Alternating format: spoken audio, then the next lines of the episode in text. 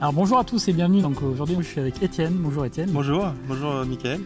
Et l'idée aujourd'hui c'est de parler des trois critères qu'il faut regarder quand on investit dans un immeuble parce que Étienne est un, on va dire, un spécialiste hein, de l'investissement dans, des immeubles de rapport.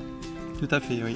Et euh, parce que voilà, euh, je pense que comme Étienne, on est d'accord là-dessus sur le fait que euh, l'immeuble de rapport c'est une des niches dans l'immobilier qui est très intéressante par rapport à, à tout ce qu'on peut trouver comme de la location nue, euh, de la location saisonnière ou du meublé.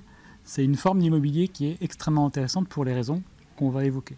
Bah, l'idée, c'est que c'est vraiment la manière la plus efficace en fait de devenir rentier, en tout cas de créer une rente pour l'avenir et, de manière euh, euh, rapide. C'est-à-dire qu'en fait, on, avec un ou deux biens, on peut très bien se créer une rente qui est, qui est confortable. Ouais, bah oui, parce que forcément, si vous avez déjà investi dans l'immobilier, vous avez vu les démarches que cela demande, hein, la paperasse, fait de trouver un financement, etc., c'est un petit peu lourd. Hein.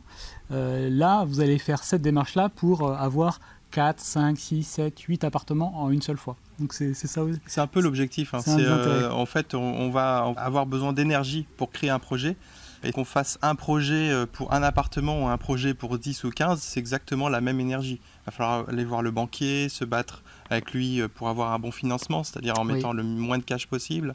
Et surtout, bah, la recherche, c'est ça essentiellement. À un moment donné, on dépense énormément d'énergie dans la recherche. Si mm. on a besoin, euh, par exemple, de 8 appartements pour devenir rentier, c'est selon son propre critère, eh bien en fait, on va devoir fournir 8 fois de l'énergie. En prenant un immeuble, voire deux immeubles, bah, en fait, on divise cette énergie et donc on la concentre pour euh, un ou deux projets seulement. Donc c'est ça l'intérêt. C'est un des intérêts. C'est un des intérêts. Il y a quand même euh, d'autres raisons qu'on va évoquer. Alors justement, si on part sur ces trois critères euh, qu'il faut regarder quand on choisit un immeuble de rapport, mhm. euh, quels pourraient être ces trois critères selon toi Donc toi qui as, je le rappelle, une grande expérience dans l'investissement d'immeubles puisque tu, tu, accompagnes des clients dans ce type d'investissement et tu as toi-même investi dans ce type. Bah, je dirais que l'un des plus importants critères euh, d'investissement, ça va être le, rapport qualité-prix. C'est étonnant. On parle souvent d'emplacement. Euh, je voudrais. Euh, enfin, moi, j'aime pas forcément ce terme emplacement. Emplacement, ça veut rien dire en fait. Si on a un emplacement à Paris, certes, l'emplacement fait tout, mais si on a un rendement à 1%, aucun intérêt d'avoir un bon emplacement. Donc en fait, pour moi, le critère numéro un, c'est vraiment le rapport qualité-prix. En gros, euh, le prix, l'offre qu'on va fournir au locataire, on va dire un, appartement à 400 euros, et en face, on va lui proposer à 400 euros un appartement refait à neuf, propre, dans les critères modernes comme on voit à la télé euh, avec toutes les émissions de déco. Et euh, c'est-à-dire qu'on va créer, on va se mettre en haut du panier, et, tout simplement, l'offre va surgir, même si on est dans une ville où il y a une surabondance d'offres, on va être le premier. On va se démarquer. on va se démarquer, on va être le premier à être pris. Donc en réalité, si on arrive à à trouver un immeuble qui va être intéressant financièrement, on va pouvoir proposer cette offre parce qu'on va pouvoir rajouter en travaux, avoir des prix qui sont corrects, je ne dis pas être en dessous du marché, mais au moins être au marché. Mais par contre, on va avoir des appartements colorés, donc on va tout de suite sortir du lot, et là, vous êtes sûr de louer. Donc vous pouvez très bien avoir 500 annonces dans la même ville, dans la même rue. Si jamais vous avez une offre intéressante, vous serez le premier à être contacté et donc vous n'aurez pas de mal à louer. Donc on, va oublier finalement le fait qu'il y ait plein de locatifs en trop, en surplus. On va se concentrer sur le fait que nous, on est sûr de louer. C'est vraiment ça. Alors justement, là, tu parles de l'emplacement, mais euh, oui. la question que, qu'on se pose souvent hein, quand on cherche un immeuble de rapport, euh, c'est euh, l'emplacement, ok, tu dis que c'est pas important. Je me fais l'avocat du diable là, mais est-ce que est-ce que c'est sécurisé et c'est viable d'investir dans un immeuble dans un, on va dire un village ou une ville de 1000 ou 5000 habitants Alors 1000 ou 5000, euh, en fait, euh, ce qu'il faut avoir conscience, c'est que si on a l'offre, euh, le meilleur rapport qualité-prix, si on a une offre correcte, on peut très bien louer un appartement ou même une petite maison au milieu de la campagne. Ce qu'il faut voir, c'est que les gens qui vont aller à la campagne vont avoir besoin d'espace. Donc si on, va, on loue un studio, par exemple, en plein milieu de la campagne, ça ne marchera pas. Ça va pas marcher, Parce que les gens veulent pour le prix et pour le fait qu'ils font l'effort d'aller plus loin, veulent avoir de l'espace. Donc on peut très bien louer une petite maison à 300 ou 400 euros euh, en plein milieu du désert. Hein. On voit par exemple dans le marché australien, euh, il y a des maisons qui sont plantées au milieu du désert, il n'y a qu'une maison. Eh ben, il y en a tellement peu dans le coin qu'elles vont être louées. Les gens vont se battre pour l'avoir parce qu'ils ils ont besoin de ça. Euh. Et en France, c'est exactement la même chose. On a toujours tendance à aller vraiment dans les grands centres urbains en disant hein. il, y a, il y a 10 000 locataires potentiels, je vais louer. Mais en fait, on a juste besoin d'un locataire. Donc si on lui donne l'offre qu'il veut, donc on va être plutôt studio, petite surface dans les grands centres-villes. Moi, j'évite euh, cette offre-là. Et on va être plutôt euh, petite maison ou grande maison en, campagne. Et, surtout, on va acheter beaucoup moins cher la maison. Euh, les gens vont rester beaucoup plus longtemps parce que quand on a de l'espace, on n'a pas forcément besoin de pousser les murs à chaque fois. Donc l'emplacement, euh, je dirais, euh, pour moi, il est secondaire. Il, devient intéressant si on veut vraiment faire du prestige. Donc par exemple, il y a certains de mes clients ou même de personnes que je rencontre qui me disent, voilà, moi je veux que du centre-ville hmm. parce qu'il y, y, a un côté prestige. Avoir tout simplement euh, des beaux bâtiments en pierre de tuf et euh, en plein centre-ville, c'est quelque chose d'important. Sauf que on se rend compte que ceux qui veulent investir et ceux qui veulent y habiter sont pas du tout les mêmes. Les personnes qui ont un peu d'argent, du patrimoine, veulent du centre-ville pour le prestige, mais en réalité, ceux qui habitent dans les appartements, c'est essentiellement des étudiants ou des jeunes salariés. Donc euh, le problème, il est que bah, c'est pas pas du tout cohérent. Si je demande à, mes clients est-ce que vous voulez habiter au centre-ville euh, d'une grande ville comme Lyon, ils vont me dire ah ben non c'est pas pratique pour les courses etc. Donc en fait il y a vraiment euh, un côté prestige qui est important et, qui, se paye fausse, du coup. qui se paye et surtout qui mm. fausse un peu la donne parce que là on va avoir un rendement plutôt à 5% alors qu'on va se décaler de 10 minutes, ce qui n'est pas non plus extraordinaire, et là on va avoir un rendement à 7 ou 8 voire plus quoi. Hmm, d'accord. C'est ça. L'emplacement est important et c'est plutôt intéressant d'être dans les centres-villes, mais attention à pas non plus euh, surcoter euh, les, grands centres urbains. Ouais, donc ce que tu dis, c'est euh, finalement l'emplacement n'est pas si important que ça, mais ce qui compte, c'est surtout d'avoir une offre adaptée au marché local. Et donc de connaître son marché, de connaître ce qu'attend un locataire dans cette ville-là où dans ce type d'environnement euh. Exactement. Selon la tranche d'âge, on sait que bah, les, les, familles vont plutôt euh, vouloir un petit bout de terrain. Euh, bah les, les, jeunes, ça ne les dérange pas d'être dans un, dans un 30 ou 25 ou 30 mètres carrés en plein centre-ville. Dès que vous avez 35, 40 ans avec des enfants, vous n'avez pas envie d'avoir du bruit toute la nuit. Donc en fait, il y a vraiment, selon l'âge, on va avoir, et selon le, le, type de ville, on va avoir aussi une offre très très différente. Donc ok, donc ça c'est le premier critère. Et euh, quel serait le deuxième critère de choix d'un immeuble de rapport? Bah Après, on parle d'immeuble de rapport, donc on, parle évidemment de rendement. Rendement. En fait, euh, le rendement, euh, bon, c'est quelque chose d'assez bizarre, mais on va comparer un rendement d'un produit financier. On va dire, tiens, j'ai un rendement sur ma, mon fonds en euros à 5%, enfin maintenant c'est plutôt 2,5 que 5 d'ailleurs. Et euh, on va mélanger avec un rendement euh, de l'immobilier qui lui est fait avec de l'argent qu'on n'a pas. C'est ce qui est important à comprendre, c'est qu'en fait on a un effet de levier. Donc le rendement, lui, sur l'immobilier, je dirais, c'est un critère qui est important, c'est-à-dire qu'on va essayer de dépasser les 6-7% euh, à la tranche d'autofinancement qui va être lié au crédit en fait. plus on a un crédit bas, plus cet autofinancement va être bas aussi. Ouais, donc là, ce que tu dis pour, euh, pour expliquer euh, aux personnes qui ne connaissent pas encore forcément, c'est qu'effectivement euh, le mode de financement, c'est-à-dire bah, le, le, montant que vous allez emprunter puis le taux auquel vous allez emprunter, va déterminer finalement le niveau à partir duquel votre euh, investissement sera autofinancé, c'est-à-dire à partir duquel les loyers vont payer euh, le crédit, pour, pour simplifier. Exactement.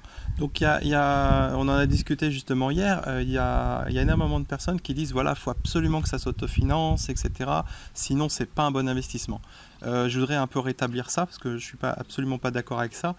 si on achète un projet, si on fait un projet immobilier à 5%, je dirais c'est beaucoup mieux que de rien faire du tout. Parce que les 5% en fait sont sur l'argent qu'on n'a pas. Donc c'est un effet de levier qu'on va mettre.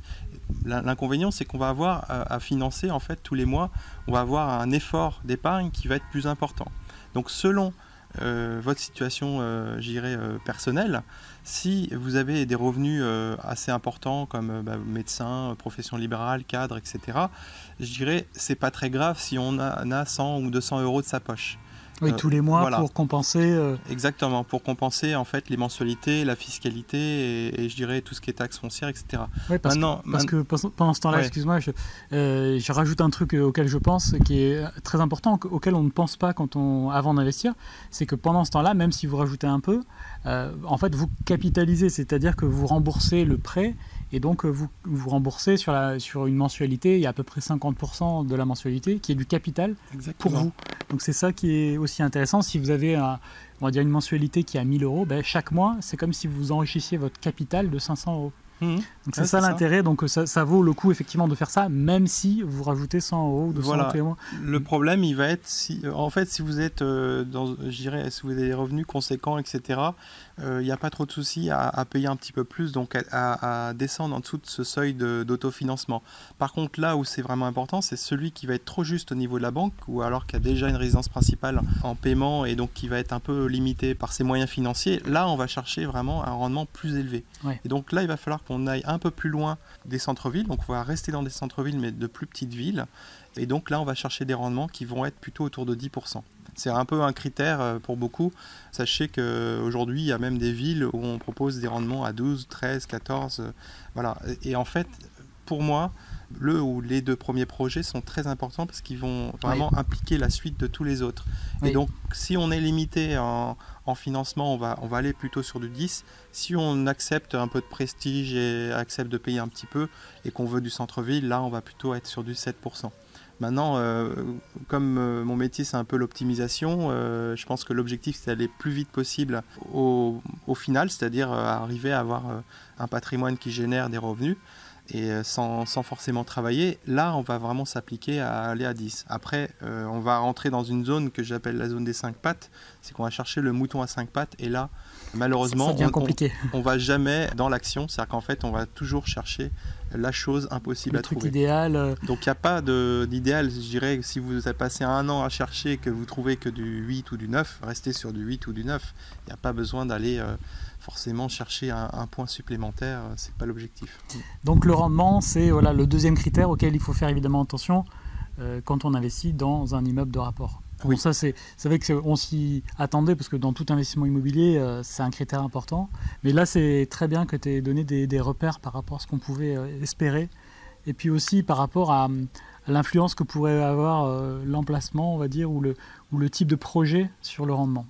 Alors quel serait le troisième, euh, troisième critère auquel il faut faire attention Il y a un critère où j'aurais pas forcément de nom pour ce, ce critère-là. Le critère sans nom. Le critère sans nom, c'est tout simplement euh, le, le, critère de tranquillité. C'est-à-dire qu'en fait, on va investir dans un immeuble. C'est un bon nom ça. Voilà, euh, on va investir dans un immeuble. Ce qu'on veut, c'est pouvoir le faire tourner en, en, en mettant le minimum de temps dedans.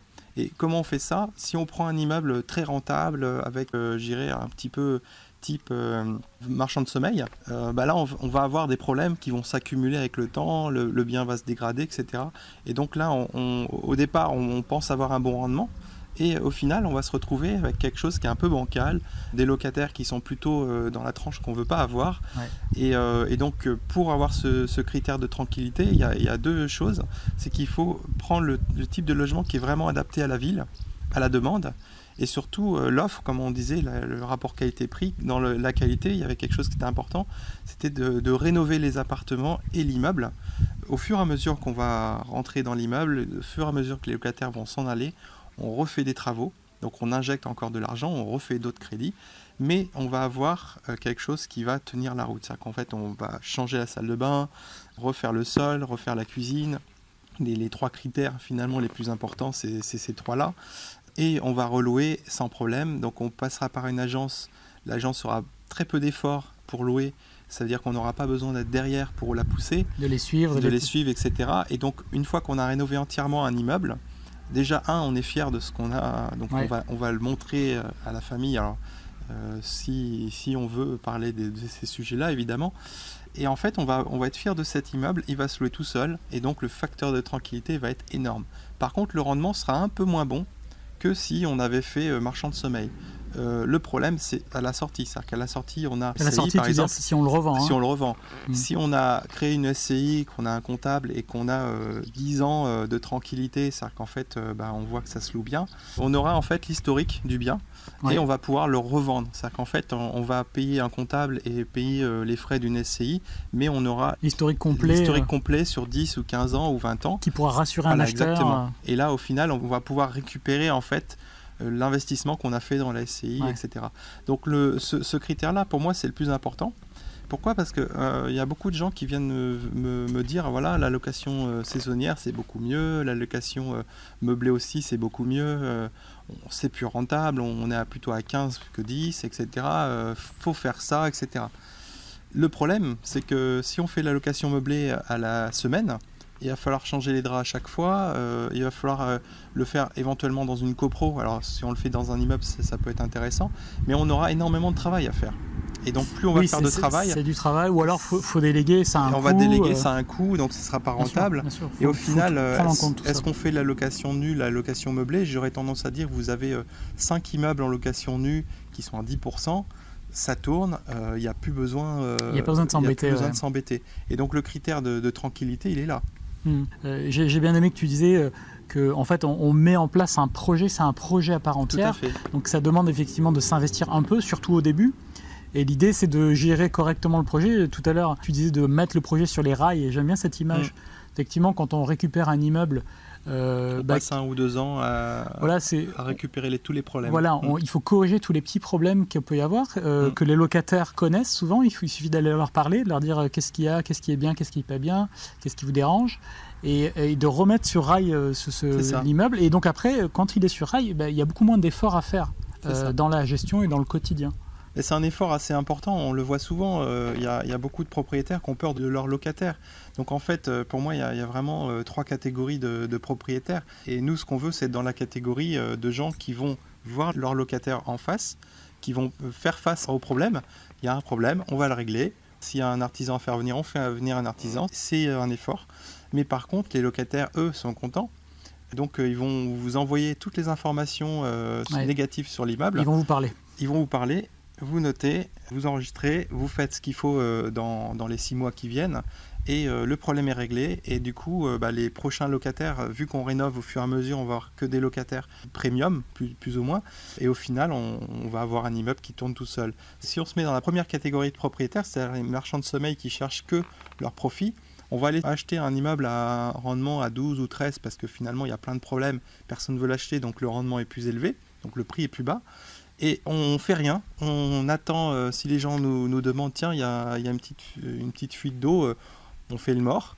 Et puis 20 euh, ans plus tard, on se retrouve, déjà, ça se vide, au fur et à mesure, ça se vide. Et 20 ans plus tard, on se retrouve avec un immeuble qui a aucune valeur, qu'on va revendre beaucoup moins cher que ce qu'on l'a acheté. Donc là, on a perdu tout le bénéfice hmm. qu'on aurait pu faire. et après, y entre les deux, il y a les propriétaires qui sont ni l'un ni l'autre, mais qui vont être un petit peu peureux vont avoir tendance à dire oh j'ai déjà rénové je vais pas y retourner euh, oh euh, ben voilà euh, j'ai déjà mis 5000 euros de travaux oh, ils m'embêtent un petit peu puis donc ils vont aller ni vers les locataires ni régler leurs problèmes de, l'immeuble et au final on arrive exactement dans la première situation. Donc vraiment il faut affronter les problèmes investir c'est important dépenser de l'argent et surtout que certainement plus euh, en sécurité dans un bien immobilier qu'à la banque. Donc aujourd'hui, euh, c'est aussi euh, un autre élément. donc, on, pour moi, on valorise son actif, hein, c'est-à-dire on l'entretient, on valorise. Il faut le prévoir dès le départ. Il hein. ne faut pas s'imaginer que parce qu'on fait un investissement, il va plus jamais falloir y injecter d'argent. Donc il faut prévoir de la, de la marge justement pour pouvoir ben, refinancer des travaux s'il faut le faire. C'est ça. donc c'est important de vraiment de faire ça comme un projet à part entière. Il faut le faire un peu comme un professionnel euh, ferait euh, tourner une boutique. Mm. Si euh, il a une boutique, la devanture est pas belle, qu'il n'a pas du tout investi, qu'il se met dans une rue pas chère, et, voilà, son projet tombe à l'eau. Si il investit de manière régulière, qu'il fait attention aux, rentrées d'argent, aux sorties d'argent, et qu'il essaie de se mettre dans un bel emplacement et qui fait venir à chaque fois les bons artisans, au moment où il va vendre sa boutique, elle va valoir plus. Et surtout, il y aura des revenus beaucoup plus importants.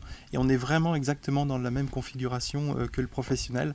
Généralement, les entrepreneurs sont très bons pour gérer des immeubles parce qu'ils savent très bien gérer leur entreprise aussi. Mmh. Donc c'est assez, euh, assez connexe. Ça permet en fait de mettre déjà un projet sur les rails. S'il est déjà sur les rails, tant mieux.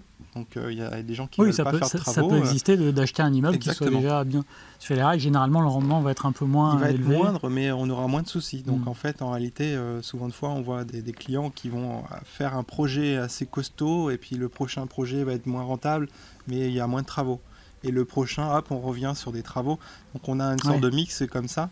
Mais ce qu'il faut, c'est qu'au final, on ait un immeuble qu'on puisse revendre facilement soit l'unité, soit de manière groupée. Mais si on a tout refait, en fait, ça se revendra toujours. Pour terminer sur les immeubles, c'est vrai que souvent, moi, les, un peu les objections que j'entends quand je parle d'investissement dans des immeubles de rapport, mm. c'est une des premières, c'est comment on sait que l'immeuble est bien par rapport à par exemple, la toiture, s'il y a des gros travaux, ben, c'est que pour notre pomme, par rapport à une copropriété où on n'a qu'une petite partie à payer.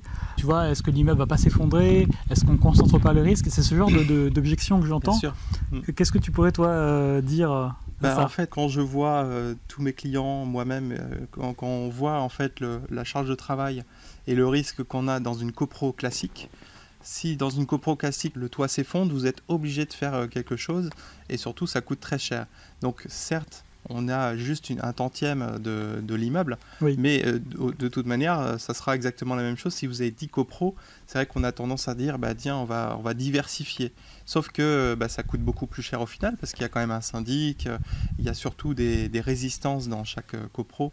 Il y en a qui veulent faire des travaux parce que c'est plutôt personnes âgées, donc qui veulent, ils ont de l'argent à mettre et donc ils vont vouloir euh, entretenir et puis faire trop de travaux.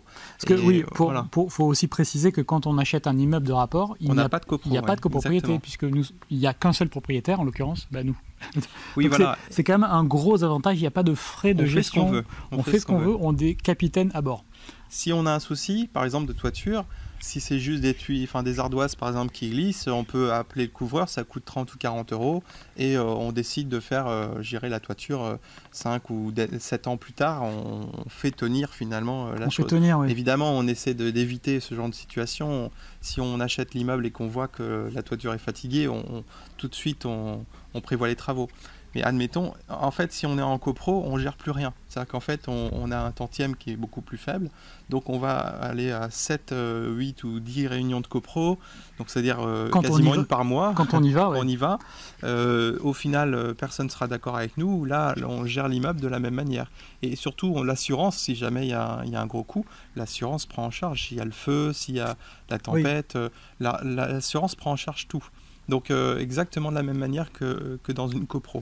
Donc puis, au final, il n'y aura pas de différence. Dans une copro, il y a un risque auquel on ne pense pas, c'est que si on achète 3, 4, 5, 8 appartements dans des copros différentes, on va avoir des travaux régulièrement dans chacune de ces copros. Donc en fait, la, la rentabilité de chacun de ces appartements isolément euh, va être à chaque fois plombée puisqu'il y a des travaux en permanence dans chacune des copros. C'est ça. Ça, c'est aussi un, pour moi un risque beaucoup plus important que d'avoir un immeuble oui, c'est ça. Euh, Et puis l'indice de tranquillité, pour le coup, il est vraiment pas, euh, pas bon. Quoi, Parce qu'en fait, on, se retrouve à avoir euh, bah, beaucoup de temps à passer. Il suffit qu'il y ait une copro sur les 10 qui pose problème.